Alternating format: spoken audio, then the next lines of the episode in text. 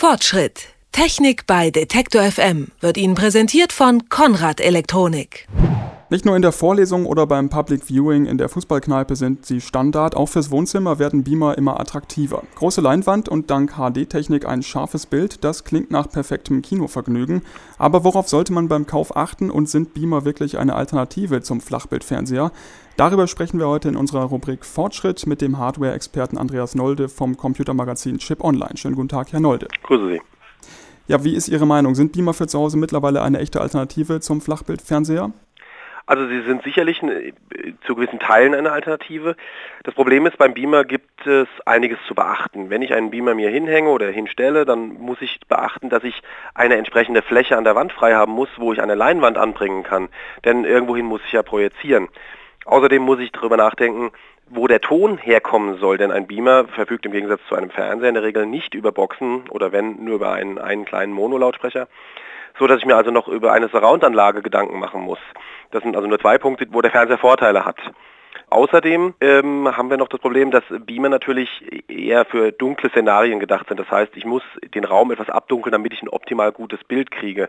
Das heißt, tagsüber, wenn die Sonne scheint, hat der LCD- oder Plasmafernseher natürlich massive Vorteile. Sollte es dann auch ein Beamer mit HD-Technik sein? Also ich würde heutzutage, wenn ich meinen Heimkino-Beamer kaufe, auf jeden Fall ein Gerät mit Full-HD-Auflösung kaufen einfach weil die Inhalte, die groß dargestellt werden, dann natürlich besonders schön äh, detailreich sind und, und, scharf sind und das ist einfach das optimale Medium, ähm, der Beamer ist das optimale Wiedergabemedium für Blu-rays und, und hochaufgelöste Inhalte. Auf was muss ich sonst bei der Anschaffung noch achten?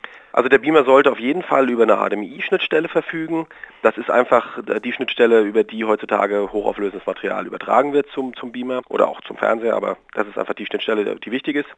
Außerdem, ähm, wenn man äh, das Gerät nicht mittig montieren kann vor der Leinwand, sollte man darauf achten, dass es über eine Lens-Shift-Funktion verfügt. Ähm, die erlaubt es einem nämlich, das Bild so zu justieren, dass der Beamer quasi aus der Ecke raus, dann aber trotzdem ein gerades und großes Bild auf die Wand projiziert. Über welche Kosten sprechen wir denn da jetzt eigentlich? Also für einen guten Beamer reden wir ab etwa 1000 Euro. Dazu kommen noch andere Kosten dazu, nämlich für die vorhin schon erwähnte Leinwand. Da sind auch schnell 200, 300 Euro äh, ganz schnell beisammen. Und auch natürlich für eine Surround-Anlage, für die man auch durchaus ein bisschen Geld ausgeben kann.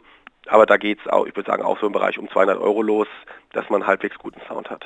Und eine weiße Raufasertapete ist keine Alternative zur Leinwand? Also äh, eine weiße Raufasertapete geht, wobei ich würde, wenn schon weiß, dann eine glatt verputzte Wand äh, vorziehen.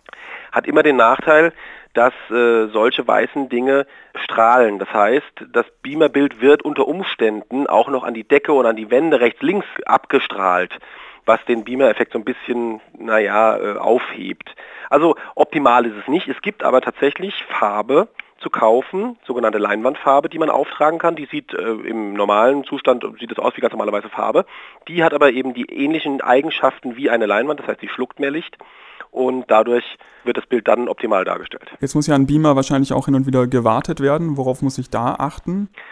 Man sollte regelmäßig sich die Lufteinlässe der Lüftung angucken, weil die sich gerne zusetzen mit Staub. Da sind meistens aber Filter eingebaut, die man rausnehmen kann und die kann man dann einfach reinigen mit ein bisschen unter, unter entweder mit einem Pinsel oder bei manchen Herstellern auch feucht. Ansonsten gibt es eigentlich nichts zu beachten. Die Lampe eines Beamers verliert auf, mit den Jahren natürlich an Helligkeiten. Das heißt, das Bild des Beamers wird immer dunkler mit den Jahren. Aber das ist eben auch eine Lebensdauer wie bei einem Fernsehgerät. Äh, irgendwann ist dann Schluss. Wie lange hält die denn ungefähr? Also äh, das ist ganz unterschiedlich. Die Hersteller äh, geben ja Garantien in der Regel auch auf die Lampen, wobei auf die Lampen ist immer ein bisschen gefährlich. Aber so zwischen 2.000 und 4.000 Stunden müsste so eine Lampe schon halten. Und wie bekomme ich jetzt am besten raus, welcher Beamer für mich dann der richtige ist, wenn ich einen kaufen möchte? Na gut, es gibt, äh, gibt ja durchaus Testmagazine und Testseiten im Internet, wie auch unsere. Wir testen also regelmäßig Beamer. Im Moment haben wir 28 Geräte in unserer besten Liste der Heimkino-Beamer vertreten. Da kann man mal durchgucken. Da gibt es viel zu sehen, was eben Bildqualität und ähnliches betrifft. Da kann man sich ganz gut informieren. Im Fachhandel ist es ein bisschen schwierig. Da muss man wirklich den niedergelassenen Fachhändler suchen, weil so Beamer-Testräume gibt es in den großen Flächenmärkten eher nicht. Aber so der niedergelassene kleinere Händler, äh, Heimkinobereich, da könnte man schon fündig werden. Eine Sache haben Sie eben schon kurz erwähnt, äh, das Licht, das störende Licht aus anderen Lichtquellen. Äh, wie schwierig ist das mittlerweile? Sind die Beamer so hell, dass sie das schon überstrahlen oder muss man in jedem Fall das Zimmer dunkel machen? Also wir reden wirklich jetzt von der Klasse der Heimkinobeamer, äh, sind in der Regel nicht so extrem hell, das hat technische Gründe. Es gibt diese Crossover-Beamer, die, äh, die man auch aus dem Büro kennt, die sind deutlich heller. Da braucht man ja heute im Büro, braucht man ja bei Präsentationen eben nicht mehr abzudunkeln. Aber bei einem richtigen klassischen Heimkinobeamer werden Sie in der Regel immer ein bisschen abdunkeln müssen, weil sonst einfach das Bild matt und, und, und dunkel wirkt. Sie können schon gucken, aber für einen optimalen Sehgenuss muss man wahrscheinlich in der Regel abdunkeln. Beamer für zu Hause sind langsam eine Alternative zum Flachbildschirm mit gewissen Einschränkungen jedenfalls. Darüber haben wir mit Andreas Nolde von Chip Online gesprochen. Vielen Dank, Herr Nolde. Danke Ihnen. Fortschritt. Technik bei Detektor FM wird Ihnen präsentiert von Konrad Elektronik.